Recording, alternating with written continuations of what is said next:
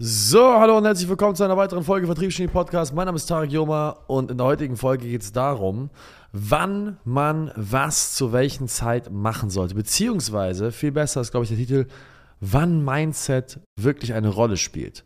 Und ich sehe so viele Leute, die sich so extrem verkopfen im am Anfang vor allem aber auch. Also die, die lesen ein verficktes Mindset-Buch nach dem anderen. Ein Motivationsscheiß nach dem anderen. Die wollen sich beschäftigen mit dem Stoizismus, mit irgendwelchen Hacks. Die lesen die 4-Hour-Workweek von Tim Ferriss. Die lesen diese Scheiße. Be Unshakable. Die lesen so viel Mindset-Krams, dass sie glauben, dass irgendwas jetzt äh, Magisches in ihrem Kopf vor sich geht. Die lesen dann hier Think and Grow Rich und Blee und bla und blue. Und ich bin ganz ehrlich, ganz, ganz, ganz, ganz ehrlich. Ich habe sehr wenige Bücher in meinem Leben gelesen. Ich habe die gleichen Bücher immer wieder gelesen. Und ich habe die meisten Bücher erst ein erneutes Mal gelesen, als ich schon sehr weit in meiner Journey war. Was meine ich damit? Am Anfang meiner Karriere habe ich random mal mir Rich Dad Poor Dad geschnappt.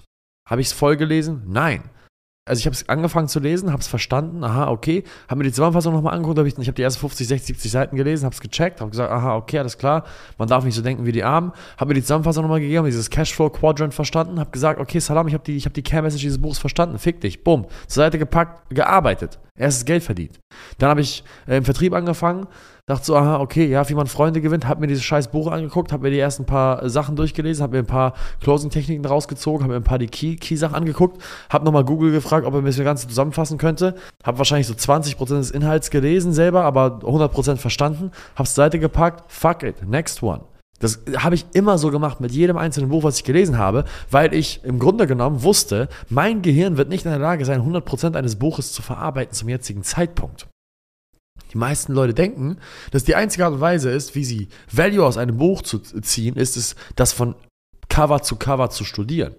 Ich habe komplett das Gegenteil gemacht. Ich habe immer gesagt, okay, ich habe jetzt das Problem XYZ in meinem Leben. Vielleicht wäre eine Fortbildung in der Hinsicht gut. Ich frage mal Google. Okay, Google hat gesagt, ich soll das und das Buch lesen. Da habe ich das Buch so lange gelesen, bis ich einen Klickmoment hatte. Bis dahin, das war's. Ich habe nur das Buch so lange gelesen, bis es einmal einen Klick gemacht hat, ich es auf meine jetzige Situation anwenden konnte. Dann habe ich das Buch zur Seite gelegt und gesagt, okay, ich habe ich hab die Antwort auf die Frage. Das ist so wie damals, wie man Hausaufgaben machen wollte und man im Biologieunterricht, man wollte die Hausaufgaben machen, man hat eine bestimmte Antwort gesucht auf irgendeine Frage und dann hat man einfach natürlich geguckt im Inhaltsverzeichnis, wo ist das Thema? Aha, okay, Zellteilung.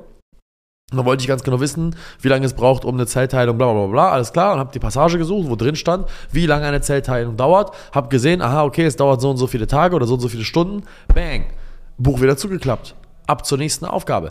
Ich gebe euch eine Analogie. Die meisten von euch machen eine Hausaufgabe, aber bevor sie die Hausaufgabe machen, lesen sie das gesamte scheiß Biologiebuch einmal durch und dann setzen sie sich erst an die Aufgabe ran, weil sie bereit sein wollen. Ich habe es auf eine ganz andere Art und Weise gemacht. Ich habe das Biologiebuch neben mir gehabt, habe mir die Aufgabe angeschaut, mir die Frage gestellt, okay, welche Aufgabe habe ich jetzt hier? Habe das Biologiebuch genommen und genau dann die Seite aufgeschlagen, die ich lesen muss und habe in der Sekunde, wo ich die Information hatte, das Buch wieder zugeschlagen. Und genauso bin ich auch im Leben vorgegangen. Die meisten von euch wollen sich ein verficktes Video nach dem anderen anschauen. Eine Theorie nach der anderen. Die wollen einen Kurs nach dem anderen kaufen. Und so weiter und so fort. Warum? Weil sie sich lieber produktiv fühlen wollen, als produktiv zu sein. Sie wollen einfach immer mehr Informationen zu verschlingen, anstatt in Aktion zu treten. Ich sage euch eine Sache. Dieser Modus von dauerhaft Informationen zu verschlingen, der sollte erst sehr spät kommen. Im Sinne von, dass Information verschlingen eure Haupttätigkeit ist.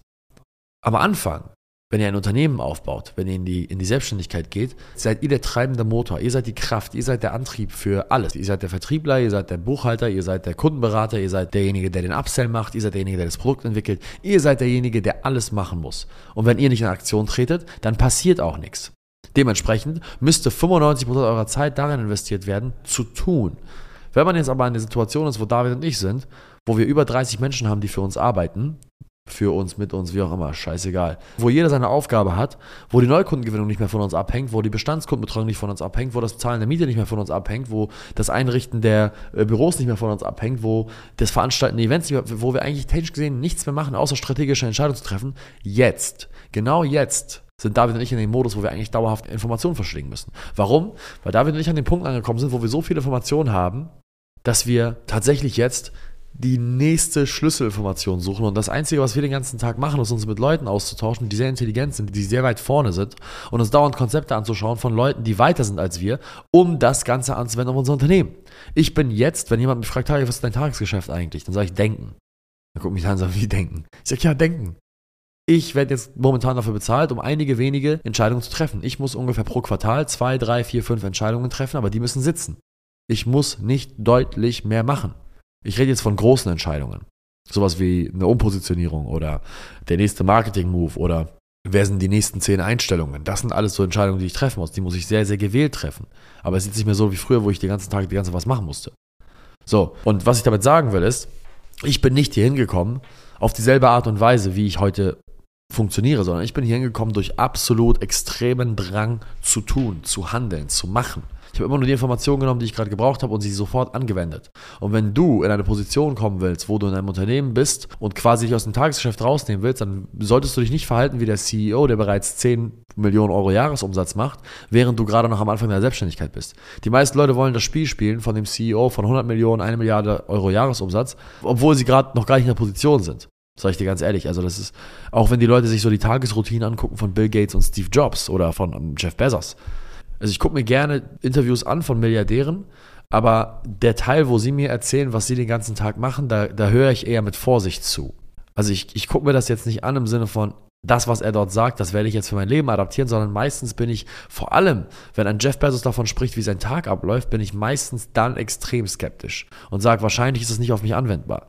Die meisten Leute sind aber komplett Gegenteil. Die, sagen, die hören Jeff Bezos, wie er sagt, ja, ich stehe dann und dann auf, ich mache das und das und ich mache nicht Meetings mit mehr als so und so vielen Leuten und ich treffe so und so Entscheidungen und sage, ich muss es jetzt machen wie Jeff Bezos. Die Wahrscheinlichkeit, dass du den gleichen Tagesablauf haben solltest wie Jeff Bezos, ist sehr, sehr gering. Warum? Weil euer Leben sehr verschieden ist. Und das ist auch eben genau der Denkfehler, den die meisten Leute haben. Aus Angst vor Scheitern und aus Unproduktivität heraus handeln sie eigentlich gar nicht und sorgen eigentlich nur dafür, dass sie Informationen aufsaugen. Und das ist falsch. Und das wird früher oder später für eine Lähmung sorgen. Das wird früher oder später dafür sorgen, dass du einfach zurückschaust. Im Grunde genommen wie so eine Enzyklopädie bist an Wissen, was du aber niemals in deinem Leben angewendet hast, weil du gar nicht an den Punkt gekommen bist, wo du was anwenden kannst. Letztes Beispiel dazu. Wenn ich den ganzen Tag Wissen aufsauge, dann ist es so, ich, ich lese eine Lektüre und ich, ich sauge den ganzen Tag Wissen darüber auf, wie, wie ich beim Fußball den Trick einmal um die Welt mache. So, du, du, du, hast, du hast die Fußballlektüre durchgelesen. Du weißt, wie man mit EFE schießt, du weißt, wie man einen Rabona-Flick macht, du weißt, wie man einmal um die Welt spielt, du kennst diese ganzen fortgeschrittenen Tricks. Du weißt, wie man den Ball wie anschneiden muss, damit daraus ein Dropkick wird. Du weißt es in der Theorie. Aber du hast in deinem Leben noch nie einen Ball am Fuß. Was würdest du denn einem Sechsjährigen sagen, wenn er noch nie in der Lage war, mit seiner Innenseite zu passen, er dich aber fragt, wie funktioniert einmal um die Welt? Du würdest auch sagen, mal zu, mein Lieber, lass uns erstmal passen lernen. Dann lernen wir passen aus dem Lauf, dann lernen wir passen aus dem Sprint, dann lernen wir die enge Ballführung, dann lernen wir, wie du mit dem Spann schießt, dann lernen wir, wie du einen hohen Ball schlägst, dann lernen wir, wie du den Ball annimmst, dann lernen wir, wie du den Ball dribbelst, dann lernen wir, wie du den Ball hochnimmst und wenn du den Ball hochgenommen hast, lernen wir, wie du den Ball auf deinem Spann hältst und dann lernen wir die Bewegung.